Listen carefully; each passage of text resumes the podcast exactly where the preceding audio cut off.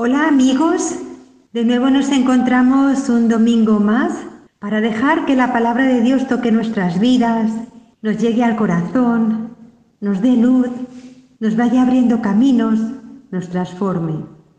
Nos encontramos en la semana 27 del tiempo ordinario. El Evangelio que se nos regala a través de la iglesia en esta semana es Mateo 21, 33, 43. Este Evangelio nos va a hablar de una viña, de un dueño y de unos viñadores que el dueño contrata para que cuiden dicha viña. En realidad, este Evangelio nos está hablando también de una tragedia, porque estos eh, viñadores que han sido contratados por el dueño, cuando el dueño manda a los criados para que les entregue los frutos para recoger la cosecha, pues terminan apaleándoles, agrediéndoles, apedreándoles. Incluso les llegan a matar. Es cruel.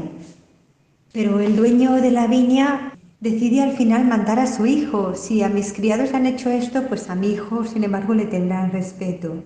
Y lo que nos cuenta este Evangelio es que al final terminan también matando al hijo, porque es el heredero y entonces calculan que si matan al heredero, pues ya ellos se pueden quedar con la viña. La palabra que nos regala este domingo la escritura termina diciendo que la piedra que desecharon los arquitectos es ahora la piedra angular. Vamos a ver qué significa todo esto, porque se está hablando de un heredero al que han matado estos viñadores y luego nos da a entender que esa piedra, ese heredero al que han rechazado, es la piedra angular, es la persona central. ¿De quién está hablando este Evangelio? Está hablando de Jesús, del Hijo de Dios, del verdadero heredero que ha venido a la tierra a anunciarnos que tenemos un Padre bueno, el Padre bueno es el que ha, construido esta viña para nosotros, que es la creación, que la ha cuidado con esmero. Esta creación tan preciosa, este mundo que nos rodea, para que el hombre pueda disfrutar de él. Y nos ha pedido a nosotros que cuidemos el universo, que cuidemos esta creación. Pero a veces cuando alguien ha venido en nombre de Dios a recordarnos esto, y nosotros no hemos sabido cuidar la creación, sino que nos hemos aprovechado de ella, pues nos quitamos a estas personas de encima. No nos molesten para seguir haciendo lo que creemos que tenemos que hacer. Hay un filósofo actual, Rob Riemen, que recientemente eh, he leído en un artículo escrito por él que decía, hemos matado a Dios y nos arrepentiremos. La verdad que llama la atención qué hay en el corazón del hombre, que prevalece el odio al amor tantas veces. Ya desde los orígenes, en Génesis 4, veíamos cómo Caín mató a su hermano. Le mató porque le tenía envidia y se deshizo de él. La envidia por la vida del otro, nos produce violencia. La violencia nace de la envidia. Es como si no tolerásemos ser los únicos, no tolerásemos querer compartir con los otros. Cuando alguien esto nos lo recuerda, pues sale como lo peor de nosotros, la agresividad, el conflicto, el rechazo. Hemos matado a Dios, hemos matado al heredero. Jesús vino a la tierra a recordarnos que tenemos un Padre bueno que ha creado este mundo para nosotros y nosotros hemos terminado matando al Hijo. Pero si no nos damos cuenta, puede pasar desapercibido algo muy importante. Este Evangelio dice que esta piedra que han desechado es ahora la piedra angular. La piedra angular en una construcción es la piedra más importante, es la que sostiene el edificio. Son los muros de carga, son esas zonas de las construcciones que si se cae, se cae el edificio entero. Aquí en Perú, es una zona sísmica, se nos dice, si nos pilla dentro de una casa, dónde nos tenemos que poner.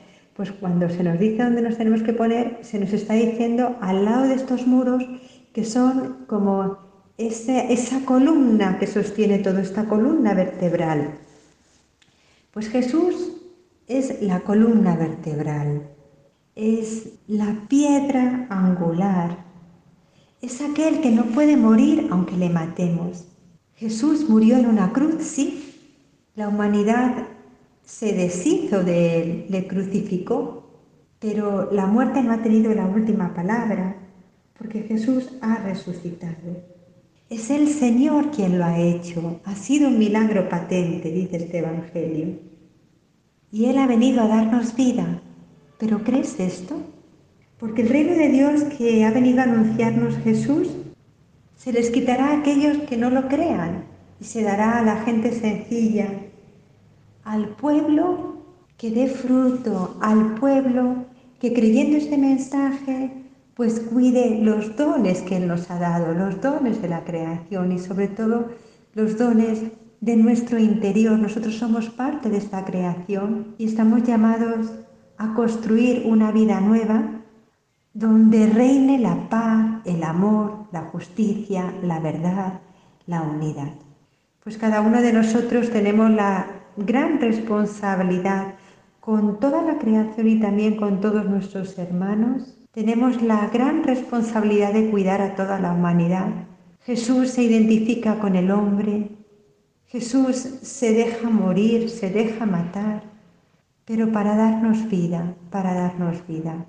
Este Evangelio termina con esperanza, porque aunque nosotros desechemos y maltratemos a este heredero, la herencia ya se nos ha dado porque Él ha asumido esta muerte por amor a nosotros. Ojalá en este día puedas mirar cara a cara a Jesús, a este Jesús que está crucificado. Estamos celebrando el mes morado, el mes del Señor de los Milagros. Contempla esta imagen, contémplale a Él que ha muerto por ti. Ponte en lugar de Juan, ahí al pie de la cruz, y deja que Jesús te diga, Ahí tienes a tu madre. Escucha también de sus labios las palabras que dice a María. Ahí tienes a tu hijo. Yo soy el heredero, pero muero por ti, para que tengas vida, para que tengas vida. Porque el reino de Dios se construye aquí en la tierra, con estos gestos sencillos. Dile a tu madre que te enseñe. Pues hermanos, espero que tengan un feliz domingo eh, domingo día de, de estar en familia, de construir comunidad, de descanso también, de darnos un tiempo para poder escuchar la palabra, para hacerla más nuestra. Tole leye, como escuchó San Agustín, toma y lee la palabra y deja que la palabra toque tu vida. Feliz domingo. Hasta pronto.